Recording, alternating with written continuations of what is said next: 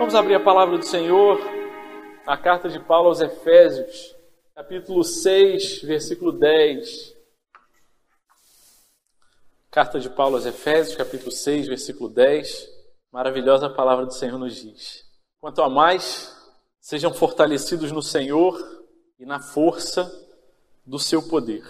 Vistam-se com toda a armadura de Deus para poderem ficar firmes contra as ciladas do diabo, porque a nossa luta não é contra o sangue e a carne, mas contra os principados e as potestades, contra os dominadores deste mundo tenebroso, contra as forças espirituais do mal, as regiões celestiais.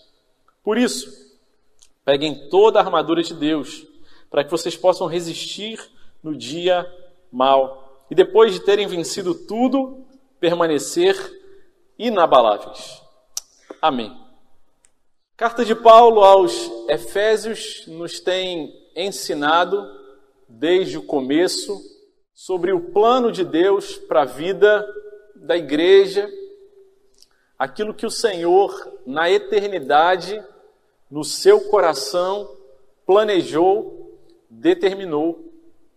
Ele, na eternidade, nos escolheu, não porque tenhamos na eternidade feito alguma coisa, de bom para merecer isso, mas pela graça, misericórdia e bondade de Deus, ele nos elegeu, predestinou.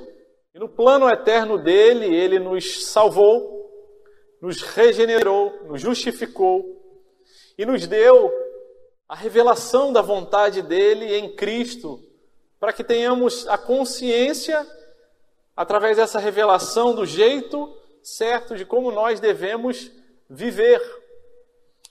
Ele removeu a barreira de separação que havia entre nós e ele, o nosso pecado. E ele removeu também a barreira de separação que havia entre nós, entre os povos, entre as nações, de forma, de forma específica. Efésios fala sobre a barreira de separação entre judeus e gentios. E a nós deu acesso uns aos outros formando um grande corpo, uma nova humanidade, a igreja. A essa igreja ele deu um status, não mais de filhos da ira, de filhos da desobediência, mas de filhos amados. E sobre isso ele começa a falar ali no capítulo 5, a partir do versículo 1. Vocês são filhos amados, vivam como imitadores de Deus. Deixem para trás a velha natureza, abandonem e venham se revestir, sejam revestidos da nova natureza. No capítulo 5, ali no versículo 18, ele diz: Não se embriaguem com vinho no qual há dissolução. Aquele povo vivia num contexto de idolatria, em que o templo da deusa Diana, uma das maravilhas do mundo daquela época, era um ícone e um promotor de toda a vida em torno daquela comunidade, daquela cidade de Éfeso, a cultura rodava em torno da adoração da deusa Diana, e a adoração a ela envolvia também prostituição, pecados, impurezas sexuais e também o consumo de vinho, embriaguez. E então ele diz: Não se embriaguem com vinho, no qual há dissolução, mas deixai-vos encher do espírito. E assim vivam cantando cânticos, louvando ao Senhor. E a partir do versículo 21 do capítulo 5, um grande guarda-chuva é aberto, quando ele diz: Sujeitai-vos uns aos outros no temor do Senhor, e ele passa a informar ali e nos convocar a viver a vida cristã da forma como ele prescreve, como ele ensina. Maridos e esposas sujeitando uns aos outros. Pais e filhos, essa mútua sugestão, compreendendo a direção de Deus, e servos e senhores de igual forma. Então ele fecha no versículo 9 do capítulo 6, esse guarda-chuva, aliás, ele não fecha, ele conclui a ideia. E aqui, no versículo 10, ele abre um novo guarda-chuva. E ele passa a falar agora não apenas dos relacionamentos que nós temos entre os outros seres humanos no mundo físico, material, palpável e concreto, mas ele passa a falar do mundo espiritual com a ênfase mais acertada, dirigida e intencional. Aqui ele começa a falar sobre a luta e o combate cristão no reino espiritual. O primeiro versículo ele traz a expressão quanto ao mais. A nova versão internacional NVI, a nova tradução da linguagem de hoje, são mais felizes nessa tradução, ao, em vez de traduzir como quanto ao mais, eles traduzem como finalmente. A ideia é que, dito tudo que an anteriormente foi dito nos capítulos 1, 2, 3, 4, 5 e 6 até o versículo 9, ele diz: agora, depois que vocês ouviram todas essas coisas, finalmente nós chegamos nesta última cena, nesse ultimato, nessa batalha final, para o qual todo crente precisa estar preparado. E ele passa a dar instruções sobre como deve ser essa preparação, e é sobre esse assunto que ele vai trazer ensinamentos a, a partir do versículo 11, a partir do versículo 10 até o versículo 20. A ideia dessa primeira expressão, quanto ao mais, finalmente, é uma conclusão, um fechamento dessa ideia. E nós podemos lembrar de filmes em que temos muitas tramas, enredos, especialmente filmes que envolvem embates, guerras, confrontos, e na cena final, concluindo, chegando ao derradeiro momento daquele filme, a última grande batalha, ultimato. E sim, quando estava preparando essa mensagem, lembrei muito de um filme que fez muito sucesso de bilheteria há não muito tempo atrás, Vingadores Ultimato. Naquela cena final, Capitão América começa a fazer o seu discurso e ele vai se levantar ali contra o inimigo que está do outro lado das linhas e portais começam a se abrir e aquelas muitas tramas complicadas, complexas de um filme que liga no outro e começa o pessoal a aparecer e entrar ali e se enfileirar ao lado dele. E o Capitão América então dá aquela palavra de finalmente chegamos a este momento. É a mesma ideia. Finalmente, irmãos, diz o apóstolo Paulo, fomos trazidos pelo Senhor para este momento para que nós tenhamos a consciência de que a nossa vida cristã, ela não se resume única e exclusivamente ao mundo físico e material. Nós não temos, quando nos convertemos, recebido uma passagem para um resort de férias, mas recebemos uma convocação para entrarmos, nos envolvermos ativa e conscientemente no combate cristão.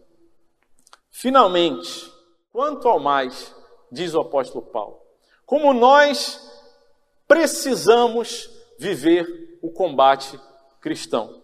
Em primeiro lugar, a palavra de Deus diz: quanto ao mais, versículo 10, sejam fortalecidos no Senhor e na força do seu poder. Como toda a carta de Paulo aos Efésios, tudo que nos é demandado, toda convocação, todo imperativo, todo mandamento não é nos entregue para que vivamos nas nossas próprias forças, mas todo imperativo tem também um indicativo, alguma coisa que na eternidade já foi estabelecido, que na cruz já foi marcado, para que possamos viver a partir daquilo que Deus fez por nós. A nenhum de nós é dada a tarefa de viver a vida espiritual nas nossas próprias forças, antes na força que o Senhor dá, por isso ele diz: sejam fortalecidos no Senhor e na força do seu poder. O combate cristão, as lutas que nós vivemos de ordem espiritual e tudo que nós vivemos é espiritual. Não ache que a nossa vida espiritual se resume ao domingo, das dez e meia até meio-dia e meia, mas tudo que nós fazemos é espiritual e em todos os momentos nós precisamos ter essa consciência. E nessa consciência do combate cristão desse mundo espiritual, nós precisamos lembrar que esse combate é feito na força que o Senhor dá. Por isso ele diz novamente nesse, nessa voz passiva, nesse modo imperativo, ele está dizendo: sejam fortalecidos, recebam essa força do Senhor. Não é na sua disciplina, em última instância, porque você é uma pessoa dedicada e comprometida por você mesmo, mas se você é dedicado e comprometido, é porque o Senhor tem feito isso na sua vida. Portanto, sejam fortalecidos, recebam a força do Senhor. A ideia é mais ou menos como um carro que chega em um posto de gasolina e o dono do carro sabe que o tanque já está na reserva e ele não tem energia para seguir em frente. E ele precisa parar, reconhecer a fraqueza do seu veículo, abrir a tampa do tanque de combustível e ser fortalecidos. A ideia, a imagem mental é essa. Sejam fortalecidos no Senhor. Mas diferente de um carro que para, abastece, fecha a tampa do tanque de combustível, de, de combustível e segue se afastando do posto de gasolina, a partícula de lugar no Senhor, ela é extremamente relevante nesse contexto, porque nós não paramos num posto de gasolina, abastecemos e vamos embora, mas nós devemos e precisamos viver no Senhor e assim, constante, regularmente, rotineira e diariamente sermos fortalecidos no Senhor, neste lugar, na presença do Senhor. Por isso nós somos chamados a viver nessa presença onde há plenitude de alegria, onde nós encontramos descanso para a nossa alma, onde nós recebemos essa força e essa energia que vem do Senhor. João capítulo 15, versículo 5, Jesus diz ali aos seus discípulos, em um dos seus discursos, nos seus sermões finais, ele diz: permaneçam em mim e eu permanecerei em vocês. Como o ramo não pode produzir fruto de si mesmo se não permanecer na videira, assim vocês não podem dar frutos se não permanecer em mim. Ser fortalecido no Senhor significa permanecer no Senhor. Agora, sem muita dificuldade, a gente fica pensando, mas por que essa repetição de termos? Não seria suficiente dizer, seja fortalecido no Senhor? Por que adicionar na força do seu poder?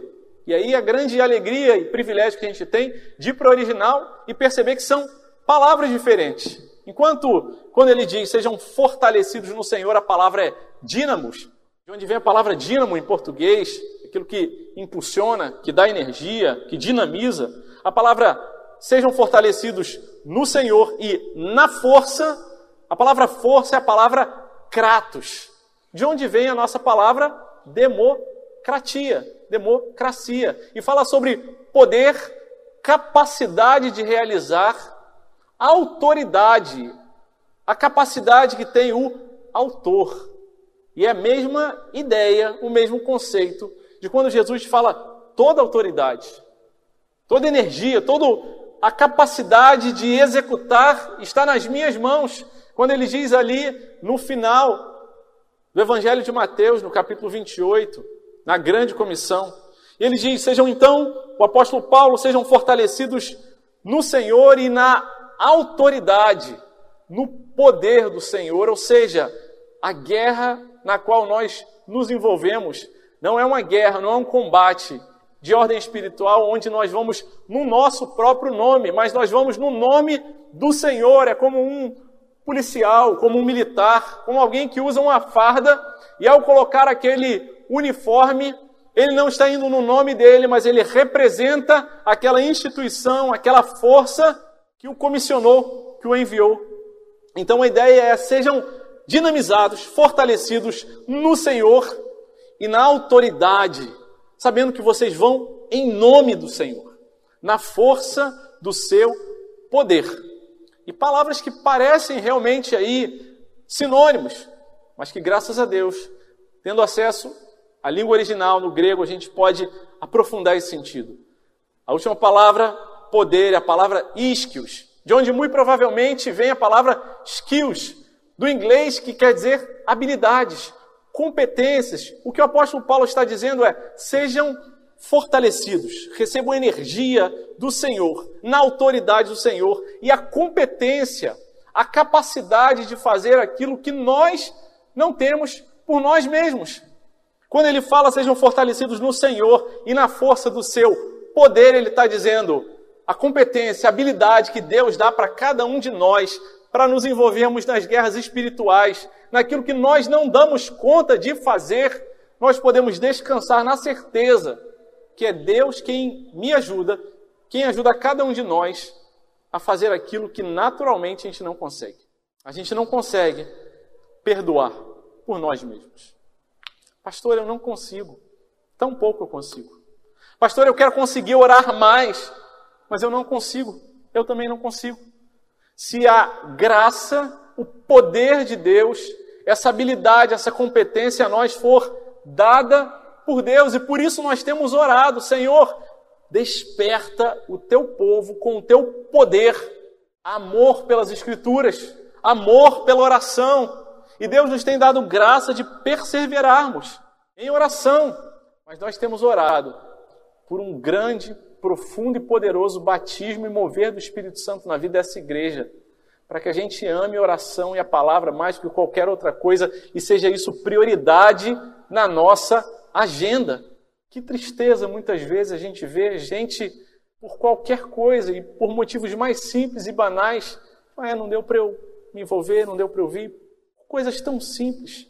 E com temor e tremor eu falo: Senhor, prepara o teu povo, fortalece-nos com a tua força e com o teu poder, que a gente permaneça no Senhor.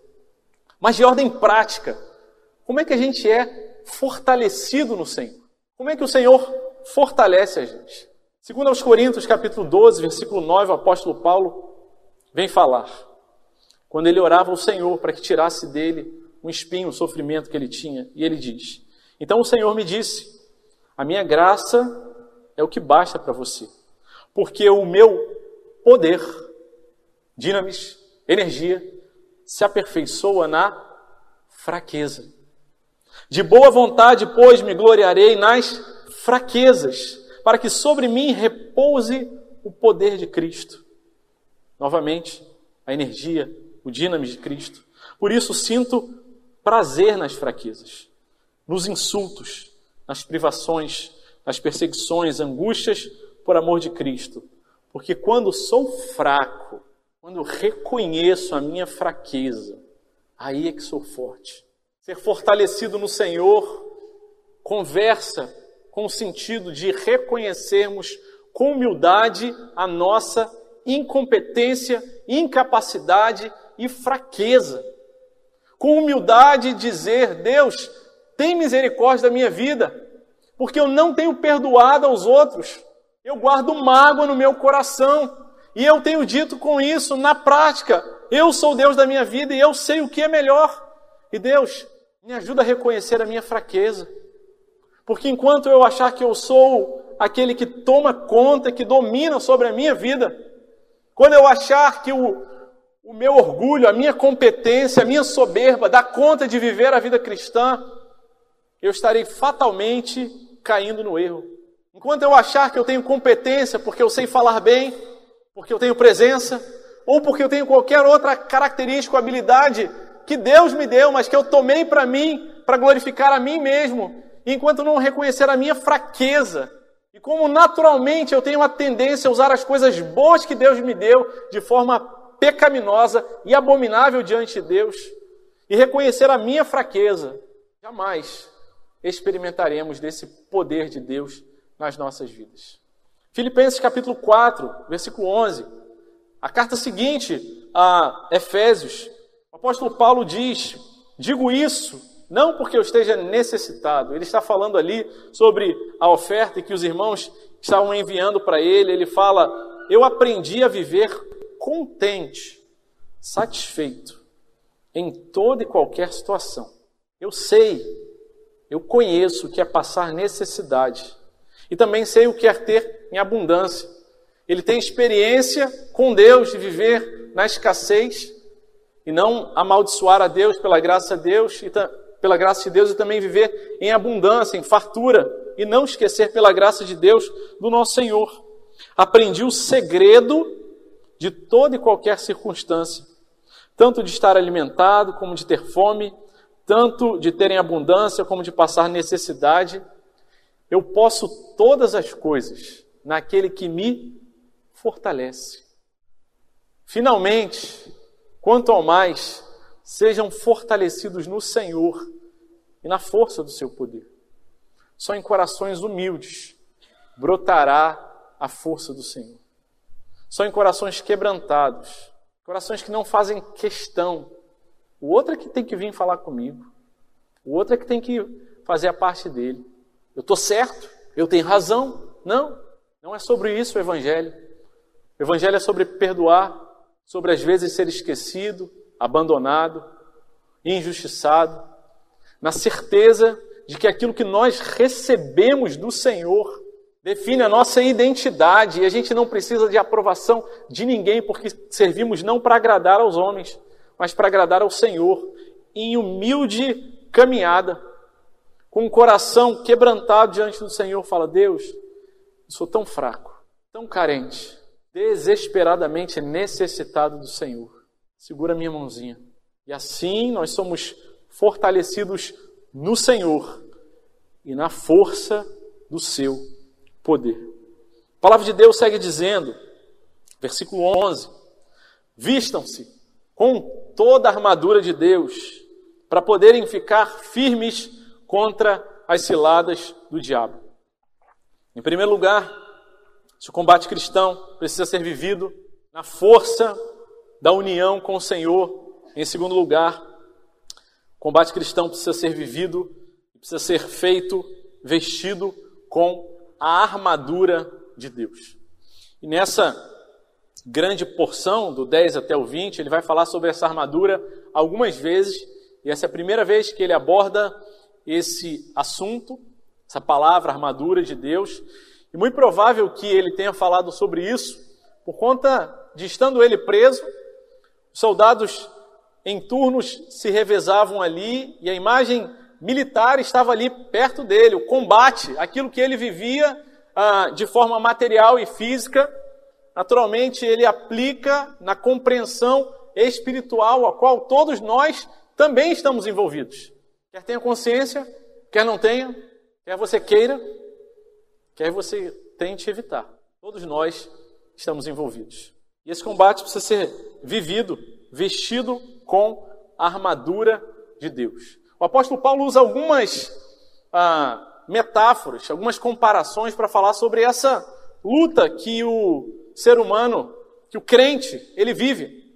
O cristão, ser humano que foi alcançado, resgatado, regenerado. E ele usa, às vezes, a metáfora de um atleta. Lá em Hebreus capítulo 12, ele fala: visto que temos tão grande nuvem de testemunha a rodear-nos, vamos nos desembaraçar de todo peso, de todo pecado e seguir e ele fala sobre deixar algumas coisas em Hebreus. Mas quando ele usa a metáfora do atleta, do esporte, ele fala: olha, essa é a caminhada cristã. Mas o combate, ele não é feito nos despindo, mas nos vestindo. Lembrem daquilo que falou ele ali no capítulo 4 de Efésios: deixem de lado toda a velha natureza e sejam revestidos, vestidos da nova natureza, o que inclui também essa armadura para o combate cristão. Quando nós falamos de armadura, é fácil lembrar, sem grande dificuldade. Muito provavelmente também o apóstolo Paulo tinha em mente esse texto lá de 1 Samuel, capítulo 17, quando o rei Davi, ainda não rei, mas apenas um pastorzinho, vai levar na frente de batalha comida para os seus irmãos, e ali ele vê o grande gigante Golias afrontando o povo de Deus, o exército do Deus Altíssimo, e ele fala: esse filisteu, ele não pode continuar afrontando. Será que ninguém vai contra ele? Eu vou contra ele. E então Saul fala: que bom, tem alguém que teve essa iniciativa.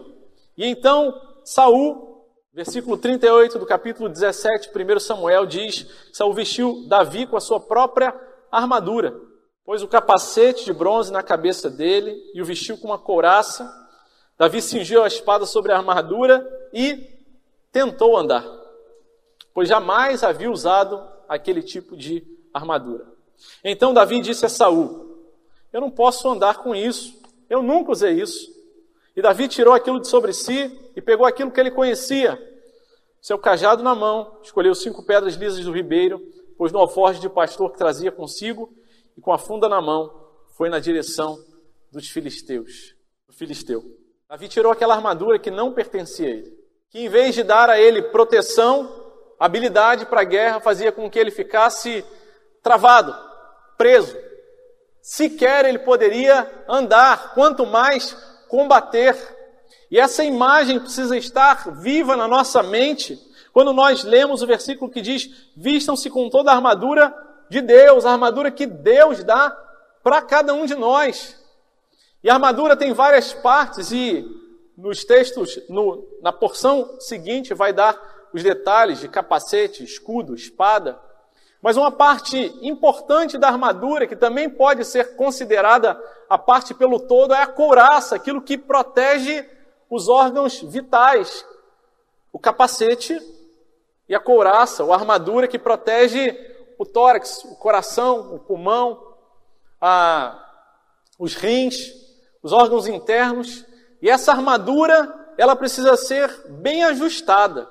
Uma armadura é personalizada. A não ser que você tenha duas pessoas com um biotipo muito parecido, você não consegue trocar a armadura de um para o outro. E a armadura era uma parte da peça dos guerreiros, dos soldados, que era ao mesmo tempo uma arma e também alguma coisa que eles precisavam vestir, portanto, uma roupa. E quando a palavra de Deus fala com a gente, vistam-se com toda a armadura de Deus, precisamos compreender, Deus dá para cada um de nós experiência, uma vivência, uma história, um testemunho personalizado daquilo que você tem vivido na sua experiência de vida. Talvez os seus traumas, as suas lutas, as suas dificuldades, aquilo que você acha que foi só sofrimento e Deus olha na sua providência e na sua soberania como a agenda intencional dele para preparar você com a armadura dele para o combate. E toda vez que a gente é ferido, e aí naquele lugar em que teve um ferimento e cresce ali, o tecido conjuntivo ele se recupera e fecha aquele ferimento, aquele lugar fica mais forte. Deus tem nos dado armadura na história que ele tem com a gente. E ele diz: lembrem de toda a história que vocês têm, vistam essa armadura. Talvez no passado sequer você era crente, e você passou por situações, por dificuldades, por problemas, você pensava que Deus não estava atento, desperto e intencionalmente olhando para você, mas Ele estava preparando você. Então tenha consciência e vista toda a armadura de Deus, a armadura que Deus tem para você. Que a gente vai desenvolver, fortalecer, quanto mais consciência e uso a gente tiver dessa armadura. Soldado bem preparado para o combate não coloca a armadura no dia da guerra. Não, ele treina com ela. Ele faz tudo o que ele precisa fazer se preparando para o combate usando a armadura. Para que, de tal forma, aquela peça do armamento que mais está em contato íntimo, em um relacionamento com ele, proteja ele e ele nem perceba isso, tal qual quando a gente vai aprender a dirigir e que no primeiro momento, naqueles primeiros dias, a gente fica todo consciente em cada movimento e você aperta a embreagem e aí você muda a marcha e, e tudo você pensa, mas conforme você vai desenvolvendo aquela habilidade, aquilo vai se tornando orgânico e você dirige e nem pensa no que você está fazendo. Armadura de Deus para ser usada também assim mas só nos vestiremos de forma adequada e ela nos protegerá, nos dará liberdade no desenvolvimento do nosso relacionamento com Deus, em Bíblia e oração. A armadura é aquilo que protege o guerreiro nos momentos que ele está alerta, mas nos momentos em que vem um ataque de trás, em que você não estava percebendo, mas o Senhor que forjou e que deu a armadura para você vai guardar a sua vida, sabendo que o Senhor, na sua soberania, usa todas as coisas que nós vivemos e experimentamos para nos fortalecer e para que o nome dele seja glorificado. Estive até ontem ali no interior do Ceará, é, numa localidade ali chamada São Gonçalo do Amarante, era uma localidade onde eu passava sempre as férias quando eu era criança. E ali eu via a dinâmica daquele interior ali há 30, 40 anos atrás e entendia ali como é que funcionava a produção de farinha. Meu avô tinha um sítio e várias propriedades, arrancavam mandioca e ralavam a mandioca e passavam por aquele processo todo ali. E eu achava aquilo interessante, participava daquilo dali e fui embora. E aí, muitos anos depois, a gente chega na, na aldeia, no contexto indígena, onde nós fomos trabalhar, e aí os indígenas falam para a gente: Ó, a gente quer mostrar para vocês como é que a gente produz a farinha, e o processo é basicamente o mesmo. E eis que parece que uma janela se abre e fala: Senhor, Obrigado, porque o Senhor já me ensinou desde a minha infância como é que se produz farinha, mas o Senhor me ensinou muitas outras coisas. E algumas eu tenho consciência de que o Senhor me preparou na minha vida, outras eu não tenho consciência, mas eu sei que quanto mais eu me relaciono com o Senhor, quanto mais eu oro, quanto mais eu jejuo, quanto mais eu busco o Senhor, eu não me torno melhor do que as outras pessoas, mas eu me torno mais sensível e consciente da armadura e daquilo que Deus tem feito em minha vida seguiremos orando, continuaremos orando para que Bíblia e oração sejam uma marca de todos nós. Eu oro para que a gente escute testemunho de gente dizendo: Deus me acordou de madrugada para orar, para ler a Bíblia, eu não sei porquê, mas Deus está forjando armaduras para a glória dele. Gente alerta e preparada para o combate, porque o guerreiro ele não começa a se vestir e se preparar quando a luta, a peleja chega, mas ele já está alerta e preparado. Segunda parte do versículo 11 diz o porquê de nos vestirmos com toda a armadura de Deus. Ele diz: para poderem ficar firmes contra a cilada do diabo. Para poderem ficar firmes contra as ciladas do diabo. Essa palavra firmes vai ser uma palavra agora recorrente. A ideia é que no combate vão ser levantados contra as nossas vidas, a nossa igreja, a nossa família, ataques, mas pela graça de Deus permaneceremos firmes e lembramos de Mateus capítulo 7, ali no final do, do Sermão do Monte, onde Jesus fala sobre as casas construídas em dois contextos, na areia, que foi atingida pela chuva e pela tempestade, e ela não ficou firme, e a casa construída na rocha. A ideia é essa.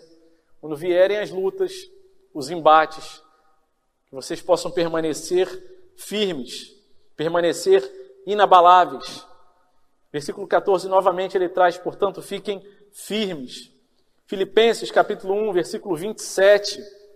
Uma página depois, nós vamos ler também ali o apóstolo Paulo dizendo: acima de tudo, vivam de modo digno do evangelho. A mesma expressão usada em Efésios. Para que eu indo até aí para vê-los, ou estando ausente, eu ouça a respeito de vocês que estão firmes em um só espírito, lutando juntos, como uma só alma, lutando juntos pela fé do Evangelho. O uso da armadura de Deus é para nos dar firmeza. Nós louvamos a Deus, porque Deus tem feito coisas maravilhosas na vida dessa igreja.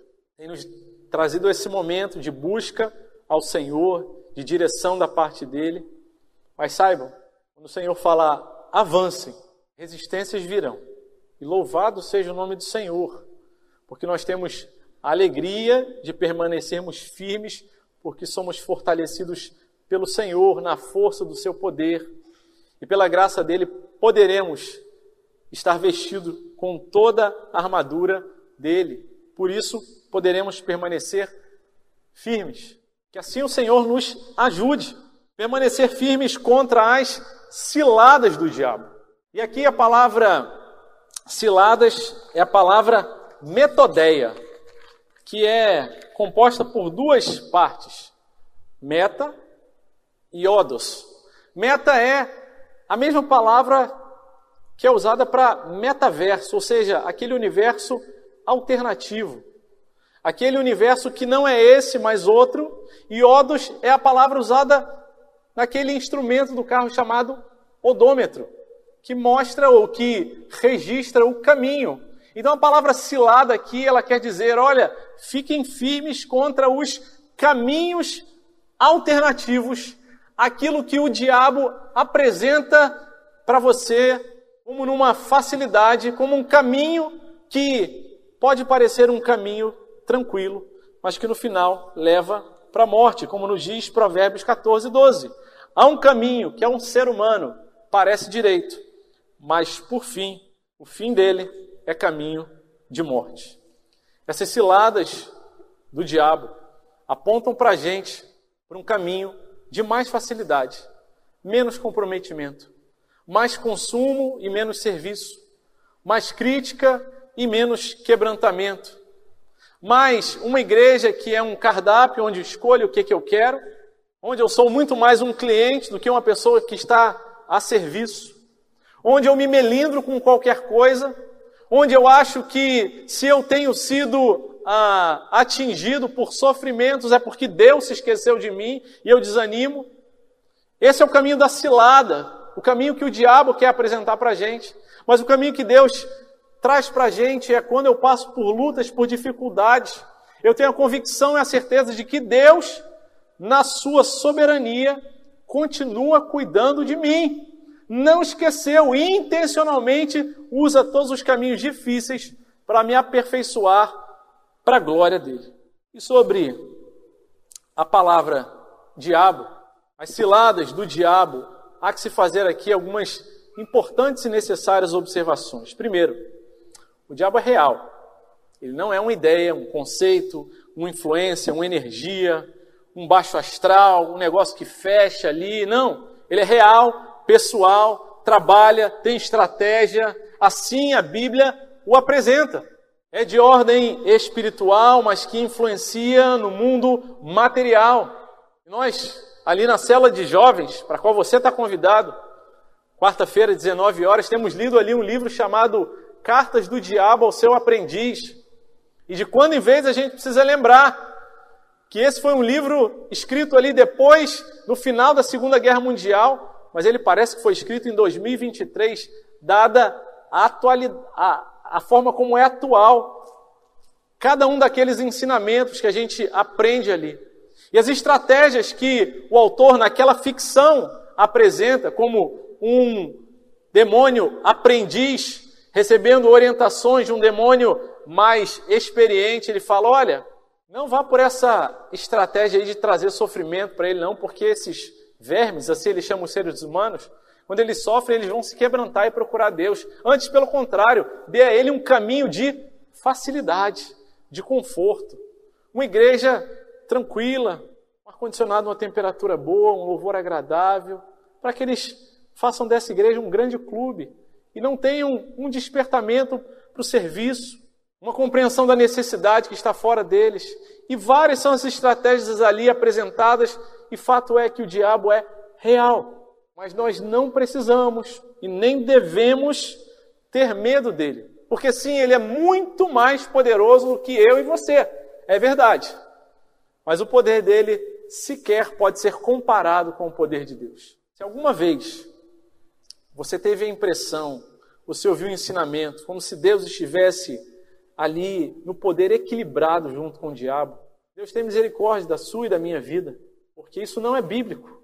Jamais foi nesse equilíbrio. O poder do diabo não pode ser comparado à soberania e ao infinito poder de Deus.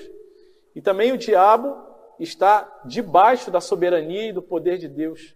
E porque somos fortalecidos no Senhor, e na força, na autoridade do seu poder, é que podemos resistir ao diabo, é que podemos escapar das ciladas dele e permanecer firmes.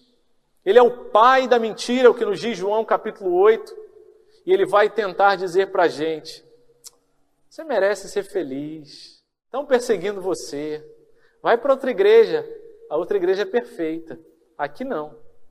Vai para outro lugar, em vez de ajeitar as coisas, em vez de pedir perdão, em vez de consertar, troca. Ele é o pai da mentira. Ele é aquele que tenta de toda forma enganar e trazer ciladas. Mas saiba que Deus continua soberano.